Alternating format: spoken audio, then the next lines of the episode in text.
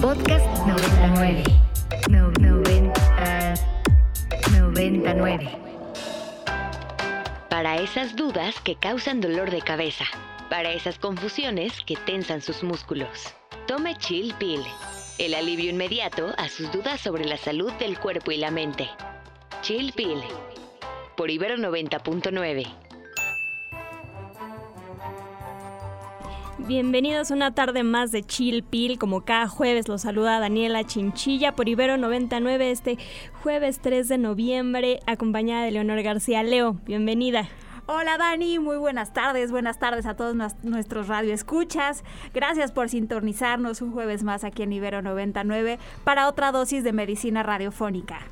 Claro que sí, Leo, les recordamos redes sociales, no dejen de escribirnos por ahí en Twitter en arroba ibero99fm con el hashtag chillpil, en Instagram nos encuentran como chillpil99 o llámenos a nuestro número en cabina al 55 525 25 99. Así es, mi Dani, ahí los leemos, eh, leemos todos sus comentarios, sus dudas y también recuerden seguirnos en todas las plataformas eh, de contenido bajo demanda. Estamos en Spotify, en Apple Podcast, en la plataforma de su preferencia y búsquenos como Chill Pill para revivir sus contenidos favoritos.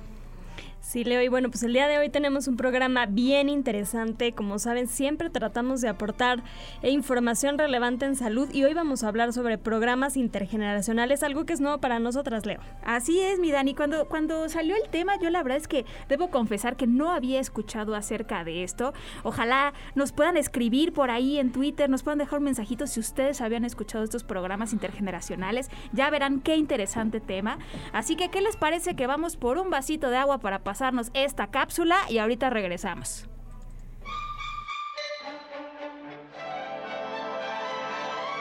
Qué fácil es sentirse bien. Un vaso, agua y ya está. Aquí te traemos tu cápsula. Para el 2050, una de cada cinco personas tendrá 60 años o más. Repensar las estructuras sociales, económicas y vocacionales se vuelve indispensable para tener un futuro sustentable para todos. La práctica integral busca unir a personas de distintas edades en actividades diversas, con un propósito y beneficio para todos los que participan. Esto se hace mediante programas institucionales que promueven una mayor comprensión y respeto entre generaciones y contribuyen a construir comunidades más cohesionadas, activas y seguras. La práctica integral es necesaria porque los estilos de vida actuales y la calidad de las relaciones en los últimos años han favorecido la desconexión, la marginación, la soledad y el aumento de las poblaciones vulnerables. También promueve la creación y el fortalecimiento de vínculos afectivos entre personas, favorece la autoestima y la confianza y reduce el aislamiento social debido a que constantemente hay nuevos aprendizajes e interacciones. Lo intergeneracional es necesario porque somos seres sociales en una constante búsqueda de redes. ¿Qué necesita usted? ¿Qué le duele? Lo que usted necesita lo encuentra en la botica.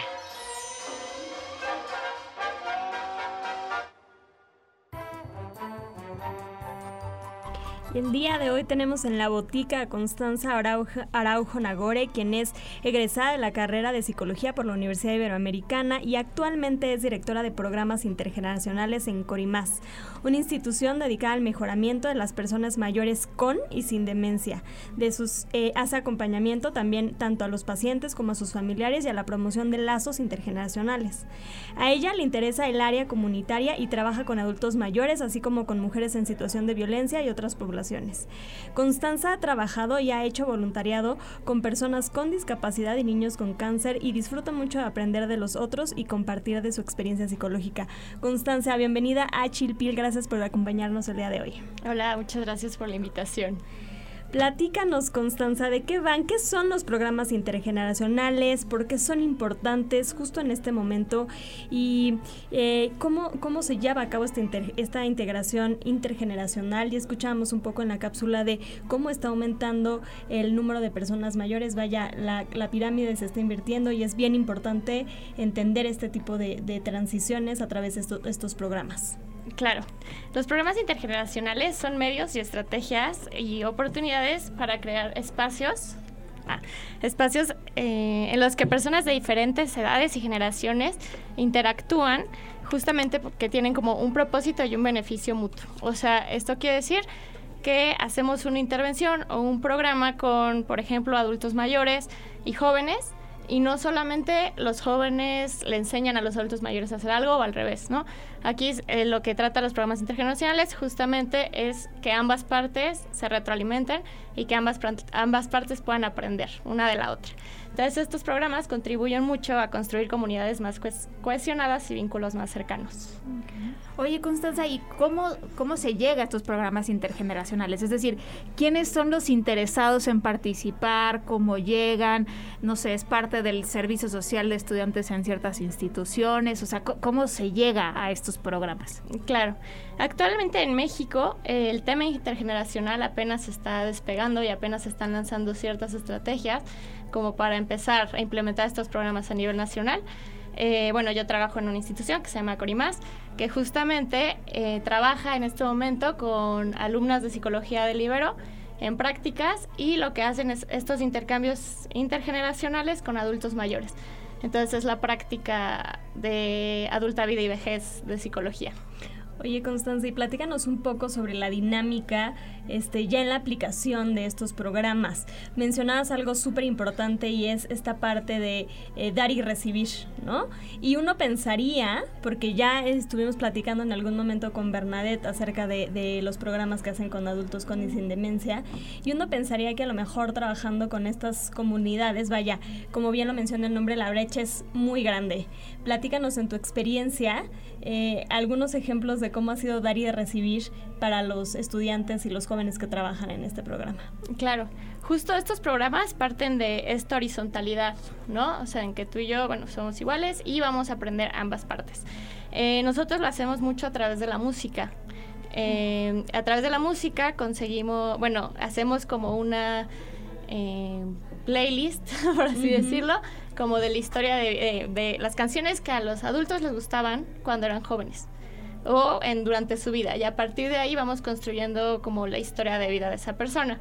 Y otra área también es, por ejemplo, eh, durante la pandemia hubo varias experiencias a distancia o, bueno, algunas presenciales que se dieron sobre, eh, por ejemplo, lo hicieron unas jóvenes con sus abuelos. Entonces había una experiencia muy bonita donde el, la, donde la chava le pregunta, bueno, donde la alumna le, decía a su abuela que ella le iba a enseñar a hacer estiramientos de yoga porque ella tenía como prácticas en yoga y la abuela le enseñó a tejer. Entonces, esto fue como un, intercambio muy bonito porque cada una le enseñó a, la otra algo que no sabían, ¿no? A pesar de ser familia, no sabían como qué tanto podía, por ejemplo, eh, no, la abuela no sabía que su nieta tenía este conocimiento sobre yoga y la nieta sabía lo que era tejer, pero ella no había tenido la experiencia. Entonces hubo este intercambio y hubo un acercamiento en la relación entre ellas como muy bonito. Fíjate que me llama la atención porque yo pensaría que esta dinámica es algo natural, ¿no? O sea, que se da normalmente en las familias, ¿no? Que, pues, digo, si tienes una relación cercana con tus adultos mayores o con los jóvenes de tu familia, pues se daría de forma natural este intercambio, pero parece que no es así. Es decir, se tiene que promover mediante un programa particular para que se dé este intercambio. ¿Por, ¿por qué ocurre esto, Constanza? O sea, ¿por qué no se da de forma natural y por qué tenemos que promoverlo a través de programas específicos. Claro, actualmente se ha mostrado eh, en las sociedades como este aislamiento que hay hacia la vejez, ¿no? O sea, los muchos adultos mayores están en residencias y hay mucha soledad y abandono ahí. Entonces, quizás con la familia podría ser más fácil, como dices, ¿no? Que sean más cercanas las relaciones y así te vas aproximando. Pero estos programas son muy importantes porque también van hacia la comunidad, o sea, a nivel comunitario, la intervención, donde todos en cierto punto podamos incluir como a los adultos mayores, pero sin incluirlos como eh, desde una forma como asistencialista, sino desde valorando lo que los adultos mayores pueden hacer y quieren dar también ellos. Entonces estos programas se hacen importantes justamente por el aislamiento que se ha presentado en los últimos años. Ok, sí, supongo que este aislamiento también responde en gran medida al grado de deterioro, ¿no? O sea, asociado a los adultos mayores. Y, y bueno, supongo que también eh, no todas las personas o los voluntarios que participan con ellos son deberán ser psicólogos o estudiantes, ¿no? Me imagino que es algo que se puede hacer a partir de cualquier disciplina, a cualquier edad. Eh, y Corimas puede promover esto, es decir, puedes acercarte a Corimas independientemente de que no seas estudiante de psicología. Claro, sí, totalmente. Justo estos programas lo que buscan es que haya una inclusión de todas las edades, ¿no? Desde niñez, juventud, adultez, adultos mayores, donde no sea necesaria como una licenciatura en específico, sino sea como un intercambio más como en la vida, ¿no? O sea, de una relación y hacer vínculos más cercanos. Estos programas están muy enfocados en generar y promover estos vínculos. Sí, claro, porque vas y te, te, relacionas a partir de quién eres, no necesariamente de tu profesión, no, no vas, como decías, en una cuestión asistencialista, tampoco van a dar una intervención terapéutica, van simplemente a compartir experiencias y parte de su vida, ¿no? Unos, unos con otros. Oye, ¿y cuál es la, cuál es el contexto o el, eh, la historia de estos programas? Es decir, ¿de dónde surgen? Este, ¿cuánto tiempo tienen? ¿Quién empezó? No sé si nos puedas dar un poquito de antecedentes de este tipo de programas intergeneracionales. Claro, eh, desde los años 60 ya se viene como pensando en esta posibilidad, ¿no? Porque se vienen como eh, esta, eh, estos momentos históricos donde la vejez cada vez se va aislando más y cada vez va habiendo más discriminación. pero desde los 90 fue cuando se empezó ya a actuar, ¿no? O sea, poner todas esas ideas como en papel y todo. Entonces, en 1993, las Naciones Unidas fue cuando dicen que tenemos que hablar de lo que está pasando con las personas mayores, ¿no? Con los adultos mayores. Y empezaron a través de los años, en los 90, justamente lanzaron un plan de acción que se llama Hacia una sociedad para todas las edades. Y esto lo que promovía era una calidad de vida para todos, ¿no? O sea, justamente promover la calidad de vida. Y en el año 2002 se estableció un plan de acción para que justamente los países se enfrentaran el proceso de envejecimiento de sus poblaciones fomentando una sociedad para todas las edades. O sea, que la sociedad no excluyera, ¿no? Porque a veces claro, una sociedad excluye a ciertas poblaciones o ciertas comunidades. Y justo en este plan es donde se definen lo que son las relaciones intergeneracionales, que es como la interacción de personas de diversas generaciones, niñez, jóvenes, personas adultas y adultos mayores. Entonces, eh, en los 90 se reconoce la importancia de seguir promoviendo como estos planes y bueno, a partir de ahí se fueron como pues varios países integrando, ¿no? Esto fue principalmente en Europa y a partir de ahí se fueron como incluyendo más, más, más países y todo. Y entonces ahorita en México y Latinoamérica es un tema que apenas está sonando, ¿no? Apenas está llegando la importancia porque vemos que en, en, nuestros países también ya existe un abandono y un aislamiento. Y fíjense que antes de irnos a pausa musical, Leo, les comparto que, o sea, en relación a esto, Constancia, por ejemplo, mi mamá tiene 65 años y ya está considerada como un adulto mayor. Y recientemente se, se integró a un programa del INAPAM que involucra a los adultos mayores en empresas eh, en actividades muy específicas. Y esto se me hace bien interesante porque justo nos estás hablando de cuál ha sido la evolución y yo he percibido que en México pocas iniciativas se han llevado a cabo en términos de eh, regulaciones para la integración de los adultos mayores. Entonces les comparto esto porque creo que es un gran logro en esta misma línea, ¿no? De lo que nos mencionas. Sí, claro. Justo en México hay varias, varias instituciones como el INAPAM, el FUNBAM y el INJUVE que ya han empezado a implementar estas estrategias, ¿no? Porque al final es algo muy necesario.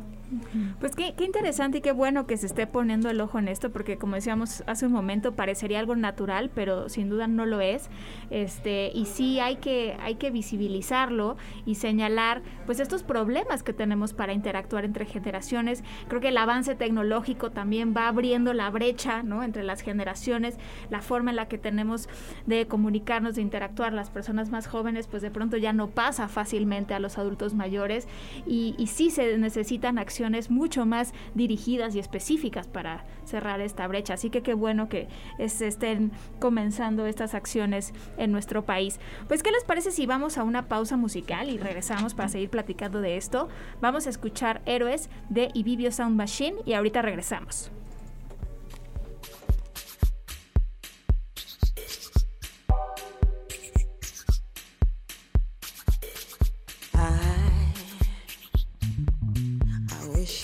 Estamos de vuelta en Chilpil conversando con Constanza Araujo, quien es directora de programas intergeneracionales en Corimás. Y les recordamos nuestras redes so- sociales. A mí me encuentran en Instagram como SIC Daniela Chinchilla. Leo, ¿a ti dónde te encuentran? A mí me encuentran en Twitter y en Instagram como arroba leo-agg. Constanza, ¿a ti en dónde te pueden encontrar o dónde pueden encontrar a Corimás? Claro, eh, en Instagram, en Corimas, nos, puedes en- nos pueden encontrar como corimas.mx. Excelente. Y Constanza, bueno, pues estábamos platicando de cómo ha crecido y cómo han avanzado estos programas intergeneracionales en el, en el mundo y ya aquí en México. Y bueno, pues yo quisiera saber, platícanos cómo es un día en Corimás. ¿Qué hacen? ¿Es una clínica de atención psicológica? ¿Hacen psicodiagnóstico, atención? ¿O, también, o es un centro de día en el que los adultos mayores se pueden acercar? Eh, platícanos un poco de, de Corimás, cómo funciona y qué podemos encontrar ahí, dónde están ubicados, por si nuestra audiencia quiere visitarlos. Platícanos un poco más. Claro. Corimás es una organización conformada por varios especialistas, eh, como psicólogos, neuropsicólogos, eh, gente como psicoanalista, diseñadores, ¿no? Es como muy variado el equipo. Y justamente eh, lo que buscamos es acercarnos a, los adultos mayores y lo que tenemos son diferentes capacitaciones y diferentes áreas. Tenemos esta parte como de psicología un poquito clínica, donde hacemos estos acompañamientos y estos procesos terapéuticos con adultos mayores, que eso sí está enfocado como con psicólogos y psicólogas que asisten a las personas. Y tenemos otra área, que es en la que yo estoy, que es justamente esta parte más comunitaria de programas intergeneracionales. Eh, ahorita en este momento no tenemos un lugar físico, pero nos pueden encontrar en nuestras redes sociales, bueno, en nuestras redes sociales y en nuestra página de internet, que es corimas.mx. Y por ahí este, tenemos pues, varias cosas, los programas que tenemos.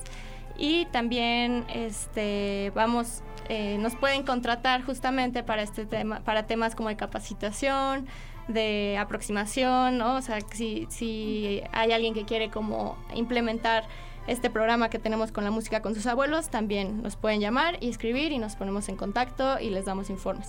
Entonces, en este momento no tenemos un espacio físico, pero Pero digamos es eh, una organización privada en donde las personas pueden inscribirse, supongo que hay- a- habrá alguna membresía o algo así para que entonces puedan acompañarlos en este tipo de programas, ¿así funciona? Sí, en este momento, más que como una membresía, lo que hacemos es por programa. Entonces, si están interesados en algún curso o en algún programa que tenemos nosotros, se paga ese programa y nosotros hacemos ese acompañamiento a lo largo de los meses o lo que dure eh, ese curso o programa. Pero no es tal cual como una membresía. También aceptamos a voluntarios y voluntarias, siempre están las puertas abiertas. Y Y digamos que, o sea, tanto adultos mayores como personas más jóvenes pueden llegar y decir quiero participar y entonces se, in- se integran al programa, este, ya sea contratándolo o bien como voluntarios. claro, sí, sí, con mucho gusto. Cualquier persona de cualquier edad, les- le abrimos las, las puertas. O sea, incluso un adulto mayor se puede acercar y decir, me gustaría que me asignaran un voluntario. O sea, ¿podría funcionar de esa manera o no? Sí, claro. O Sí. sea, como, como tenemos diferentes áreas en Corimas, de, eh, sería como cosa de saber qué está buscando la persona adulta mayor, eh, cuáles son sus intenciones y a partir de ahí ver como y recomendar qué programas podrían ser buenos para, para él. Ok. Ok, y supongo que tendrán algún tipo de capacitación, de acompañamiento, porque, pues bueno, tal vez este, esta interacción requiera de ciertos conocimientos o de ciertas habilidades a, de- a desarrollar para poder insertarse ahí. ¿O cómo es? ¿Cómo, ¿Hay algún tipo de capacitación? Claro, sí, tenemos eh, capacitaciones y varios cursos que ya hemos dado en algunas residencias. Por ejemplo, lo que nos pasa es, bueno, lo que nos ha pasado es que las residencias nos contactan y nos dicen necesitamos capacitación quizás para nuestros empleados, que sería como enfermeros, trabajadoras sociales, psicólogos. Entonces, a partir de ahí, eh, durante la pandemia, por ejemplo, hicimos un curso que se llamaba El Cuidado del Cuidador, que era enfocado en la importancia de que, el, de, de que el cuidador también debe estar cuidado, ¿no? Y, y a partir de ahí vamos como dando la capacitación, esa fue muy enfocada también como en el COVID, y ahorita estamos dando otro de música y demencia. Entonces tenemos varios cursos que se van abriendo a lo largo del, De del acuerdo ciclo. a a la demanda, por así decirlo. ¿No? Y a lo mejor si alguien, no sé, tuviera alguna inquietud en particular, se puede acercar a ustedes y no sé, tal vez puede hacerse algún programa a la medida, no sé, alguna institución o algún eh, grupo o incluso alguna familia podría acercarse con ustedes directamente para solicitar algo más en particular, atendiendo ciertas necesidades de ese grupo o, de esa familia? Sí, claro. Sí, como tenemos esta área clínica también, eh, que eso es a lo que se dedican, eh, bueno, digamos, bueno, nos dedicamos también los psicólogos y las psicólogas que estamos en esa área. Entonces, si tienen alguna necesidad en particular o alguna necesidad que están viendo que ya está surgiendo en su familia, se pueden acercar y con gusto los podemos atender y llegar, ¿no? O sea, como hacer algo en conjunto. Perfecto. ¿Alguna experiencia que quieras compartirnos, Constanza? ¿Cómo ha sido tu trabajo, tu colaboración ahí? ¿Algo que, aporte, que consideres que te gustaría compartir con nuestra audiencia? Claro. Em, pues una, bueno, muchas experiencias, pero una de las más significativas para mí fue justo en, pandemia, ¿no? Y cómo dimos un curso a una residencia, todo a través de Zoom, de, estas plataformas. Y era muy bonito porque se conectaban en una pantalla los adultos mayores. Bueno, nosotras nos conectábamos en una pantalla y nos proyectaban a ellos. Entonces era hablar como a la distancia, pero muy, como muy cerca, ¿no? O sea, se sentía como muy cercano. Y justo y justo, eh, eh, pues fue como esta parte de como a pesar del aislamiento que la, que la pandemia nos dejó, eh, fue acercarnos, ¿no? A través de todas estas plataformas. Entonces fue muy lindo este curso. Y en la pandemia particularmente se habrá hecho necesario, ¿no? Porque, pues, por ejemplo, pienso en las residencias y pues tenían que estar muy pues aislados, ¿no? Al ser poblaciones altamente vulnerables al COVID-19, pero a la vez, pues sí, también eh, tenían este riesgo de caer a lo mejor en, problemas emocionales, ¿no? En, en, ciertas ansiedades porque pues justamente el aislamiento. Entonces, esta, eh, este tipo de programas sin duda habrá sido muy, muy útil. Y, bueno, ahí en, particular, pues qué bueno que había asistencia para, para conectarlos, porque pues probablemente ellos, los adultos mayores por sí mismos, se les habría dificultado eh, la, conexión ¿no? y la parte digital, pero bueno, qué, qué bien que su institución tuvo esta, esta iniciativa. Y, ahí, por ejemplo, o sea, nos dicen que no tienen un lugar físico, ahorita trabajan mucho a distancia. ¿Cómo, ¿Cómo es esta experiencia con ellos? Porque sin duda a veces se les complica a los adultos mayores el conectarse. El a la tecnología. Ajá, todo el manejo de la tecnología. este eh, Necesitan que haya alguien que los esté apoyando. ¿Cómo resuelven esa parte? Claro. Cuando son intervenciones eh, clínicas, vamos eh, algunas veces a las casas o por ejemplo tenemos psicólogas también que ya tienen su consultorio, ¿no? Entonces en esta área clínica. Y ahorita que ya se puede, ¿no? Que ya está un poco más relajado lo de la pandemia. Sí. Y eh, en el aspecto intergeneracional lo estamos haciendo ahorita todavía a través en línea por justamente como eh, están en la residencia y muchas residencias son las que nos contratan eh, es en línea, ¿no? Por también cuidar esta parte, seguir cuidándonos. Oye, Constanza, y, yo te quiero preguntar antes de cerrar el programa, ¿Qué tan frecuente es que los adultos mayores se acerquen a solicitar este tipo de, atención? Me daría, me daría la impresión que es más a través de los familiares que la solicitan para ellos que ellos mismos. Pero ¿cuál es tu experiencia en esto? Claro, sí, la, verdad es como dices, eh, en este momento todavía se acercan más la familia, ¿no? La familia son como los que están interesados en estas intervenciones y tal. Pero eh, de repente hay adultos mayores que también dicen yo necesito y me gustaría participar. ¿Y cómo miden el impacto? O sea, después del de llevar a cabo el programa, la intervención, este, recogen sus experiencias, este, platican con ellos para ver ese, ese impacto que, tu, que tuvo el programa. Claro, sí, platicamos con ellos, platicamos, eh, bueno, con los adultos mayores directamente y también con eh, los empleados y el personal de las residencias, ¿no? De qué cambios han visto durante el, tiempo, si llegan a necesitar también alguna asesoría, alguna supervisión, también se las volvemos a dar. Entonces, Entonces, a partir de eso vamos viendo y sobre todo en la forma de relacionarse, como las relaciones que empiezan a crear entre ellos y también entre los cuidadores y los adultos mayores. ¿Cuáles son los indicadores? O sea, ¿qué se esperaría en, en ver en los adultos mayores después de esta intervención? Ah, ya lo mencionabas ahorita en términos de vínculo, de relación, pero a lo mejor incrementar su socialización, tiene un impacto en su estado de ánimo, en funciones cognitivas, no sé. Apego a tratamiento, ¿no? En términos, como decía Leo, de salud. Claro. Sí, justo, eh, bueno, re- se reduce el aislamiento y también empieza a haber una participación más activa de los adultos mayores, ¿no? En este tema de lo intergeneracional.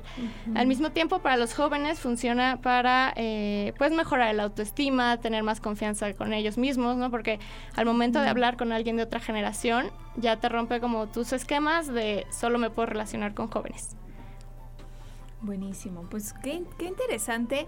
Este es como decías un beneficio mutuo, no es nada más un beneficio para los adultos mayores, sino también para las personas, las personas jóvenes. Pues acérquense, acérquense a. Perdón, no a quería dejar de lado a las familias, Sí. ¿no? Porque justo es a- a enseñar a la familia cómo acompañar a sus adultos mayores en este proceso.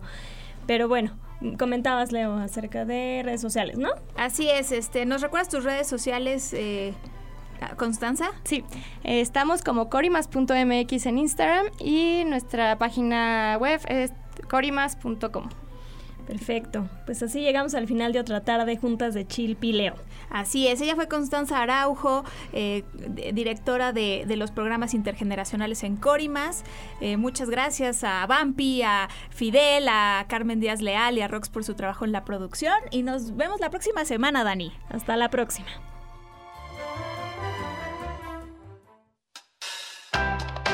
Para esas dudas que causan dolor de cabeza. Para esas confusiones que tensan sus músculos. Tome Chill Pill. El alivio inmediato a sus dudas sobre la salud del cuerpo y la mente. Chill Pill.